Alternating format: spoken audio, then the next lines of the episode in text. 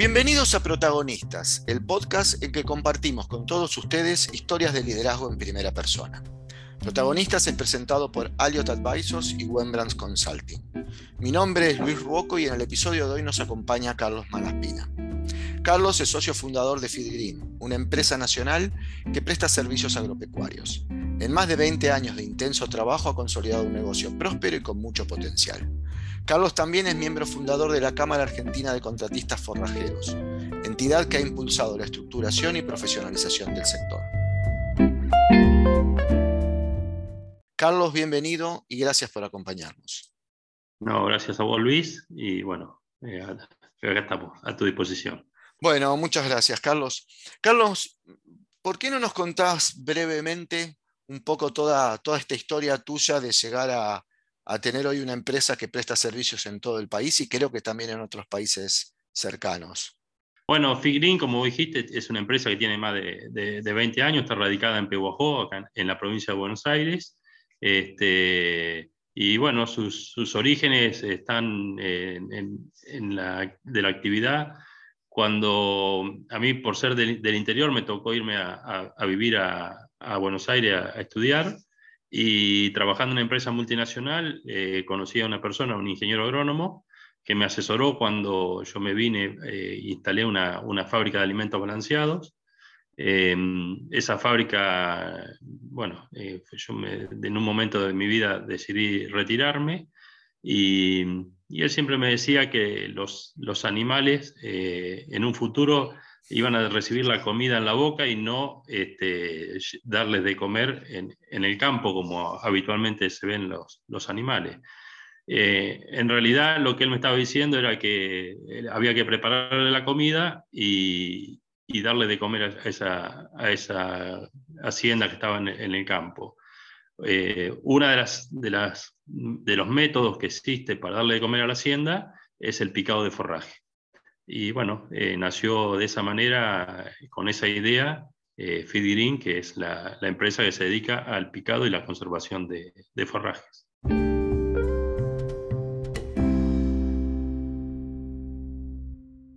Bueno, buenísimo, me haces acordar, justo este fin de semana estuve con un amigo y hablábamos de, bueno, nada, de algo que seguramente vas a querer contarnos, que es todo lo que sufre el campo, las idas y vueltas de, tantos gobiernos, ¿no? que a veces los tienen muy presentes y a veces los olvidan mucho. Y este amigo que tiene familia en el campo me dice, lo que pasa es que la gente que es del campo siempre vuelve al campo y siempre pelea por, por tener su, laburo y, y, sus inversiones en el campo. Y un poco te pasó a vos, ¿no? Ahora, cambió todo. Vos hace más de 20 años que trabajás, yo te conozco un poco lo que fueron tus idas y vueltas en este negocio y, me quedo sorprendido de todo lo que ha cambiado a nivel tecnológico tu negocio. ¿Nos contás un poquito más de, cuánto ha intervenido la tecnología en este tipo de servicios de hoy? Sí, la verdad que los cambios son, son muy grandes. Eh, antes acá, eh, cuando yo era chico, eh, los tractores que, existían, las maquinarias, las cosechadoras, eran muy, muy manual, eh, un motor, una palanca para atrás y otra para adelante, y, no existía otra cosa, ¿no es cierto?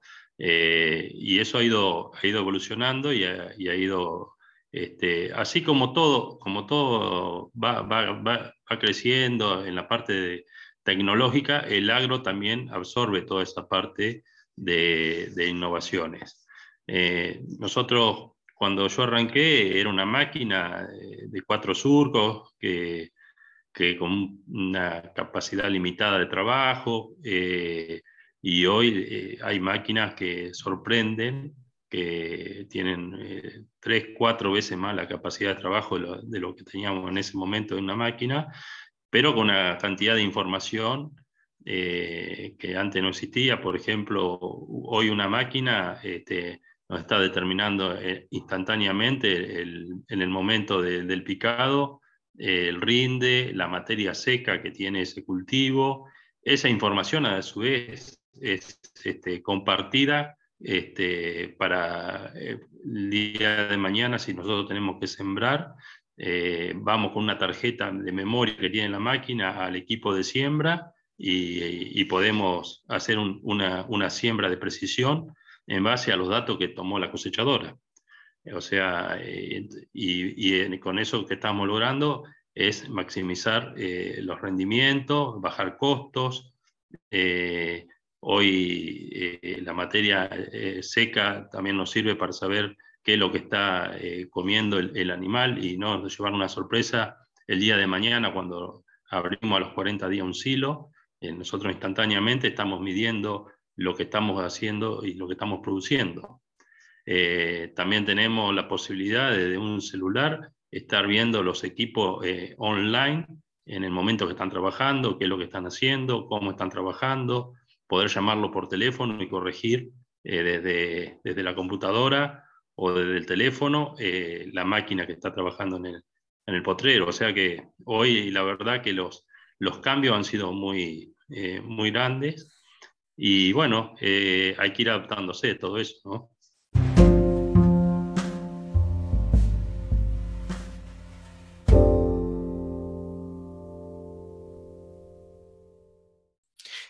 Y, vos que tuviste oportunidad también de verlo fuera de la Argentina, eh, ¿estamos bien? ¿La tecnología llega? ¿Hay mucho desafío por delante que todavía no hemos podido incorporar?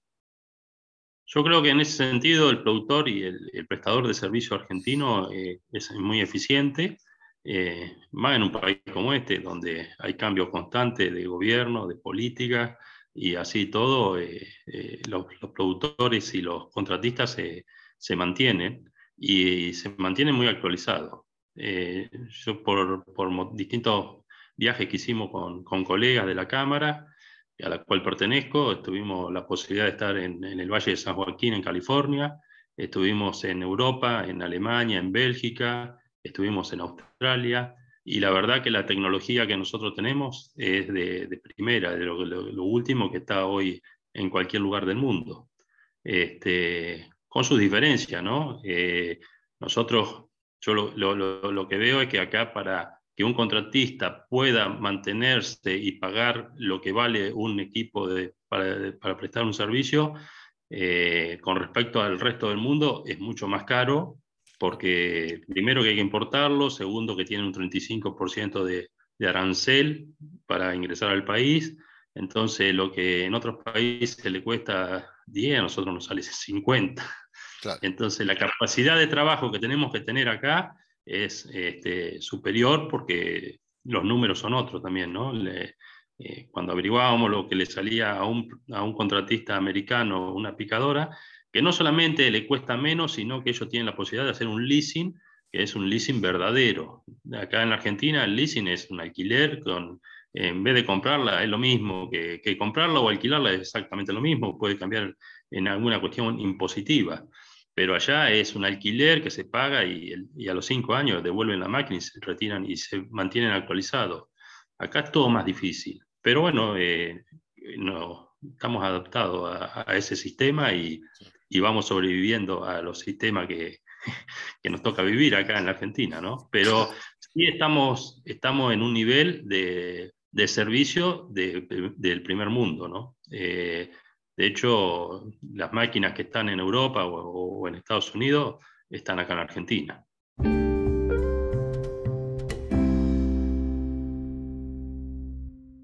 A nosotros siempre nos gusta hablar de, del gran desafío de crecer. ¿no? En Argentina pareciera que antes de crecer uno tiene que cubrir el desafío de sobrevivir, como decías recién.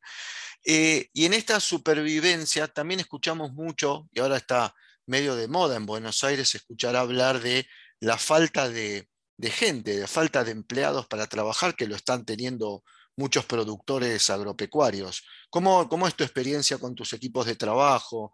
Eh, ¿Cómo se han ido adaptando a esta tecnología y a estos cambios? Sí, yo creo que cuando uno evalúa crecer eh, en estos sistemas eh, de trabajo, lo primero que se plantea es de, quién va a manejar la máquina, quién va a operar todo esto, ¿no? Eh, yo creo que, lo que está faltando hoy es eh, que a los chicos cuando están en un colegio secundario, no todo el mundo se va a la universidad y no todo lo que necesitamos son médicos, abogados o, ingenieros agrónomos, ¿no? Eh, yo creo que hay un montón de cosas intermedias eh, que se pueden dar y enseñar y preparar a chicos para que este, se queden en los lugares de, origen y que puedan trabajar, como por ejemplo en el campo. Y bueno, una de las cosas que está haciendo falta hoy es la capacitación y la preparación para que los chicos hoy se suban a un tractor o una picadora, una cosechadora y puedan manejar este tipo de, máquinas, que son muy tecnológicas, eh, no, está para, para una persona, yo creo que hay personas que no se pudieron eh, adaptar a todo esto y han quedado fuera del sistema.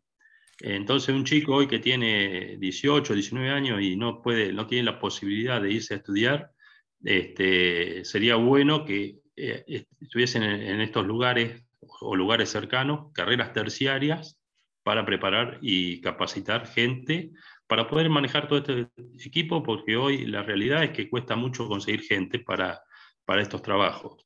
Eh, lo que estamos haciendo es a través de las empresas que son las proveedoras de, la, de las picadoras, las cosechadoras o los tractores, eh, hacer algún curso que, que, lo dan ellos en, en las épocas eh, en contrastación con el, con el trabajo pero yo creo que con eso eh, no, no, alcanza. O sea que tendría que haber ya hoy y, plantearse a nivel gubernamental la posibilidad de que haya eh, otro tipo de preparación, porque va muy rápido. Antes, yo digo, pasaban, había cambios, pero eran este, más paulatinos. Hoy los cambios son muy rápidos y no está la gente preparada para ese tipo de cambios.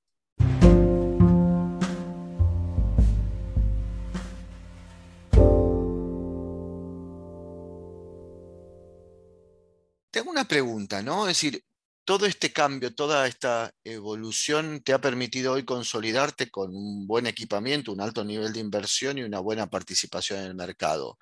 Si miras atrás, ¿cuáles sentís que fueron las grandes decisiones que tomaste y que te permitieron estar donde estás hoy, ¿no? Cómo hacer florecer un emprendimiento con de la mano de la necesidad de sobrevivir, ¿no? Que hablábamos ahora. Si vos recordás hacia atrás, ¿dónde no están esos puntos de inflexión que te permitieron estar donde estás hoy?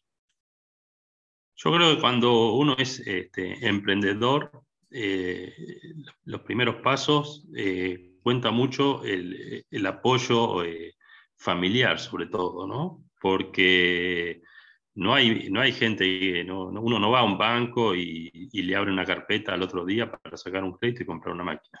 O sea, uno tiene los, las ideas, el proyecto, pero falta siempre eh, el apoyo, el apoyo que uno diga, bueno, no sé, yo tengo este proyecto, esta idea, y mañana voy y hay un banco que, promueve a esos emprendedores o, apoya a esos emprendedores.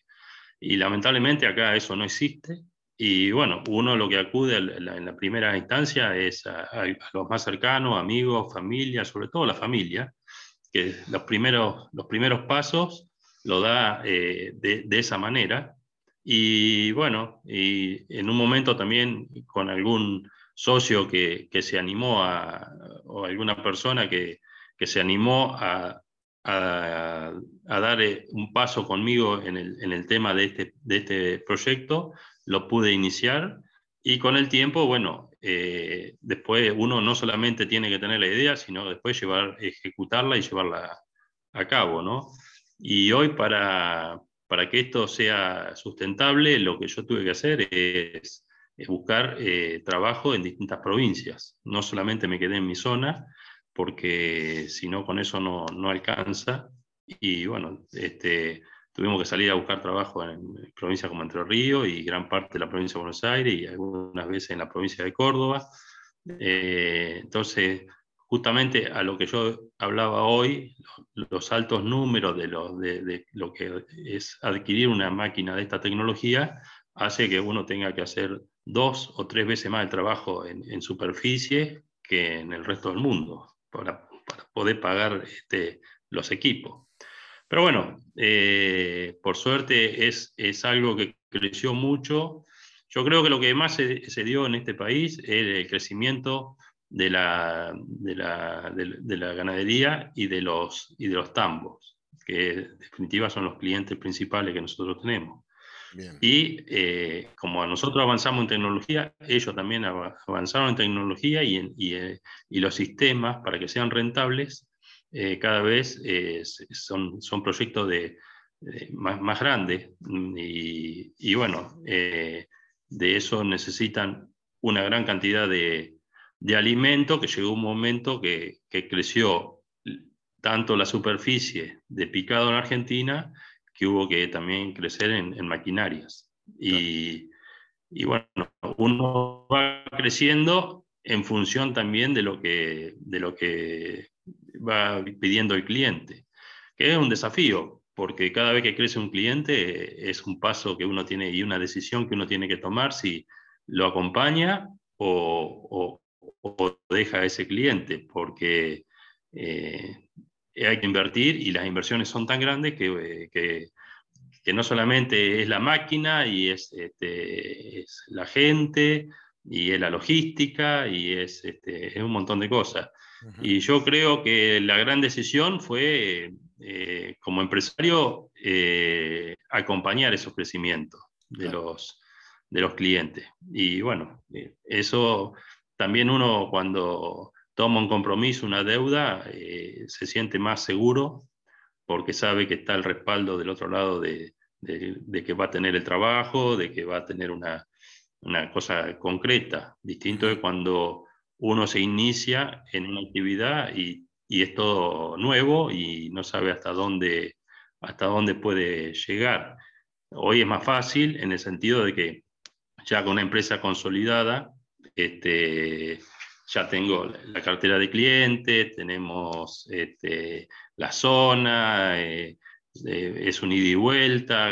Lo lindo de este trabajo también es que con los clientes uno con los años ya tiene, va interactuando, eh, en algunos casos ha hecho una relación de amistad y, y bueno, va, va, creciendo y hasta a veces ellos mismos apoyan la, la iniciativa de uno ¿no? para, para esos cambios. Sí, como, como decían, ¿no? lo difícil es ganar el primer millón. Lo que pasa es que en Argentina ya no sabemos si ese primer millón es en pesos, dólares, euros o qué. Hay algo que eh, en tu carrera que a mí me llamó mucho la atención cuando lo supe hace unos años, fue esto de eh, armar una cámara y colaborar, ¿no? colaborar con competidores, porque finalmente esta movida que ustedes hicieron con la Cámara, vos y los fundadores de la Cámara, fue empezar a compartir experiencias y, vivencias con quienes eran tus competidores. Y sin embargo, creo que los resultados fueron buenos, ¿no? ¿Cómo es esto de colaborar con un competidor? Yo creo que la, Cámara surgió por, las grandes... yo siempre digo, cuando, cuando las crisis son muy grandes, este, es el momento donde, donde todo el mundo necesita eh, del otro para, para, saber dónde está parado, para decir, che, si a mí me está pasando esto, al de al lado le estará pasando lo mismo. Y sí, está pasando lo mismo, o a lo mejor cosas peores que, que, a lo que uno le está pasando, ¿no? Y eso lo que hizo fue que, bueno, que tengamos reuniones entre cuatro, cinco, seis contratistas que estábamos dedicados a lo mismo, y bueno, en un momento decidimos, que fue la crisis del 2001, este, de formar una, una, una cámara y, y, yo creo que fueron más los beneficios y las cosas que, que, que, que otra cosa, porque yo siempre digo, para ir a, hablar a entes gubernamentales, a empresas, este, no es lo mismo que vaya a una persona o a un banco para, para solicitarle que, que, haya crédito acorde a lo que nosotros estamos pidiendo. Porque, este, entonces, cuando va un grupo de, personas y más si está formada como una cámara, es más fácil lograr este, tener ese apoyo este, que si va una persona sola, una empresa, a pedir algo.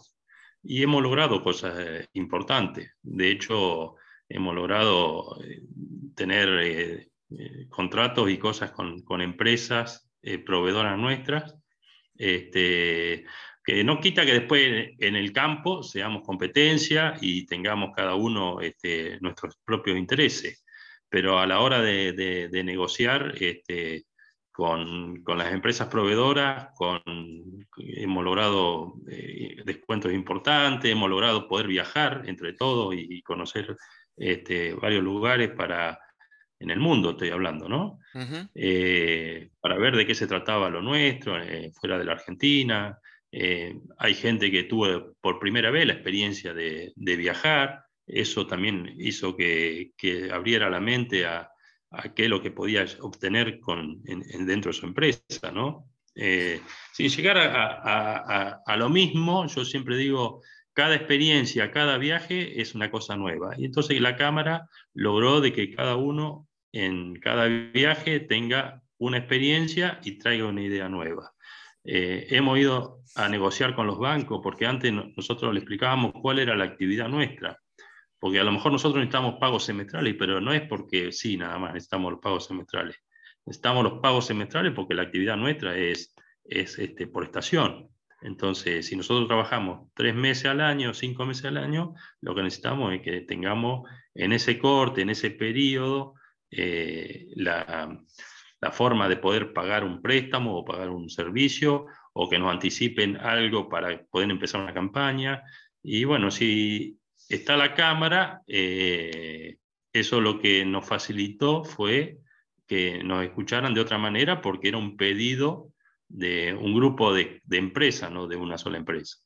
Y bueno, eh, la verdad que empezó por una, algo de crisis y se terminó formando en algo este, más que interesante porque hoy cuenta con, con un 40% de, de asociados de los, que formamos hoy los contratistas del, país y, y, eh, hoy somos este, referentes de, lo que se hace en el país, pues, pasando estadísticas eh, reales de lo, que, de lo que se hace, de cómo, dónde está hoy el tema del picado en la Argentina y bueno, ya somos como Cámara somos referentes.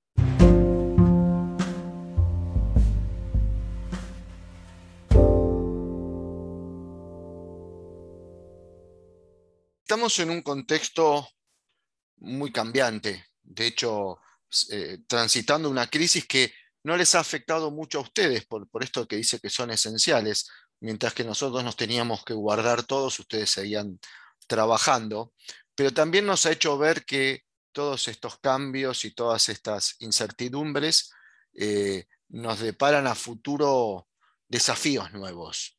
¿Qué desafíos estás viendo en, tu negocio en el corto y mediano plazo? ¿Qué otras cosas crees que van a cambiar?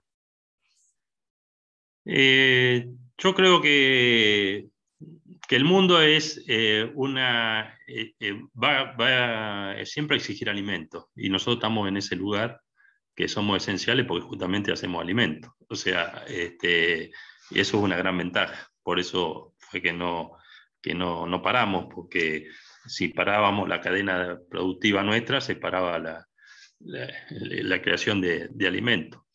Eh, y bueno, yo, yo en el corto plazo lo que yo veo es que lo que está haciendo falta es lo que hablábamos hace un rato, ¿no? Eh, la falta de capacitación de la gente. Le está pasando a empresas como, eh, como Toyota, que, que, le está costando hoy conseguir este personal.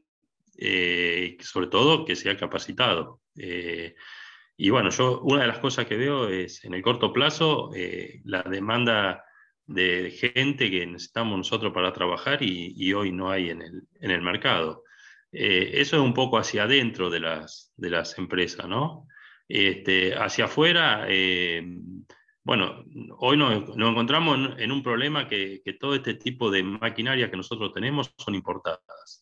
Eh, y los repuestos vienen, hoy, hoy el mundo está globalizado y, y, un repuesto no se fabrica nada más que en Argentina, hay una cosa se fabrica en Italia, otra en Rumania, la otra en, en Bélgica. Eh, y esta, esta, es preocupante porque estamos parados en un lugar donde nos está haciendo falta el ingreso de, de los repuestos para poder continuar trabajando y hoy es una incertidumbre. Entonces, lo que uno se cuestiona cuando tiene una empresa así es eh, qué va a pasar de acá a 10 años.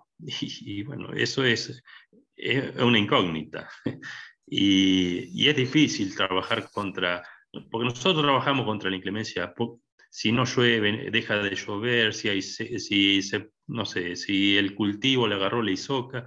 Tenemos tantas cosas, tantas, que encima tenemos que sumarle eh, otra más, que es, eh, tendremos los repuestos, tendremos una cubierta, tendremos este, bueno, son cosas que uno hacia afuera de la empresa de uno, que no son cosas que no lo puede manejar, son preocupantes y, son, son cosas que, difíciles, ¿no? Que, no dependen de nosotros.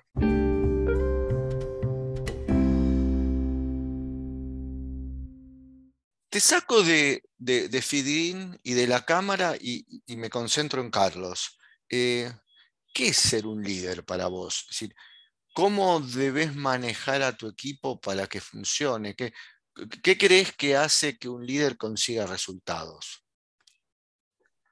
Sí, yo creo que, eso está un poco, eh, no sé si uno se prepara tanto o, ya es algo innato, ¿no? Eh, yo creo que cuando uno se propone hacer cosas y va buscando gente que lo acompañe en, esos proyectos, este, bueno, sin darse cuenta se va transformando en un, en un líder. O sea, el tema de, de, poder tomar gente, compartir.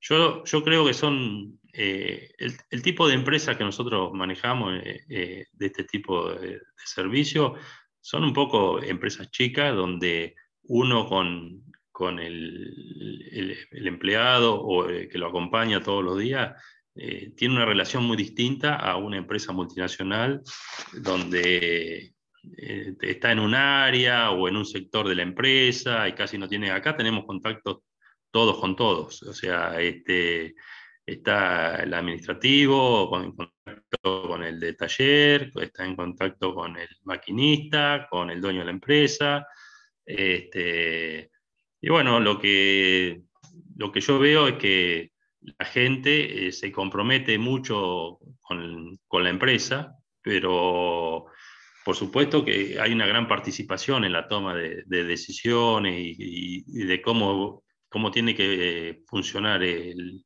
esquema este de trabajo. Eh, o sea, acá hay mucha participación, cómo repartimos los trabajos dentro del taller, cómo salimos a trabajar al campo, cómo vamos eh, a, hacer los horarios de trabajo en el campo, porque eso también es distinto, es una actividad totalmente diferente a una industria que uno sabe que va de 8 de la mañana a 4 de la tarde, cierra y marca un reloj y se va. Acá no. Yo acá lo que eh, les digo siempre, los trabajos los hacemos por objetivo, o sea, si ustedes me terminan antes, vamos a tener más días de descanso. Eh, o sea, cada uno le va buscando la, forma para que... Y yo lo que, lo que, para que esto funcione, ¿no? Y lo que yo veo es que hay un gran compromiso cuando, cuando uno trabaja de esa manera, la gente se, compromete y, el que se pone la camiseta de una empresa este, va y viene, no tiene, no tiene horarios, no tiene día de, para, para estar eh, en la empresa acá en el campo se trabaja el sábado y el domingo, o sea, no es como, como una industria donde el viernes a la tarde se cerró y hasta el lunes a la mañana este, no se trabaja. Cuando acá hay que levantar la cosecha, se trabaja todos los días eh, y, estamos desde las 6 de la mañana hasta las 10 de la noche. Y en eso yo valoro mucho que la gente eh, acompaña y, yo soy muy abierto en, en escucharlo y en tomar las decisiones en función a lo que ellos eh, opinan también, ¿no? Y no sé, se va, son cosas que en el día a día yo no, no, me, lo, no me lo planteo y bueno, evidentemente eh, los resultados han sido buenos y de hecho hay gente que yo tengo 24 años como empresa y, hay personas que hace 23 años están conmigo. Permitime que conociendo tu forma de trabajar, eh, y me pongo una infidencia, ¿no? Pero yo te he visto dejar y abandonar una reunión por tener que llevarle algo que necesitaba tu equipo, ¿no? Y creo que eso seguramente también marca en el liderazgo, todo es cuando se habla de el líder al servicio de, su equipo, yo te lo he visto en, persona, con lo cual creo que eso también construye la relación de líder y facilita que, que la gente te siga, ¿no? Carlos, te agradezco muchísimo esta charla. La verdad que fue muy agradable conocer tu historia y compartirla. Así que muchas gracias por participar en Protagonistas. No, gracias a vos y te mando un gran abrazo. Bueno, y muchas gracias a todos por acompañarnos en este nuevo intercambio de ideas. Los invitamos a que se suscriban al podcast en Apple Podcast o Spotify. Además les cuento que recientemente hemos lanzado nuestro sitio web en el cual también se podrán suscribir en www.protagonistas.live bueno, los esperamos allí. Este podcast ha sido, es patrocinado por Wembrands Consulting y Elliot Advisors y es producido por Malu Ceballos. Los esperamos en nuestro próximo episodio para seguir compartiendo historias de liderazgo en primera persona.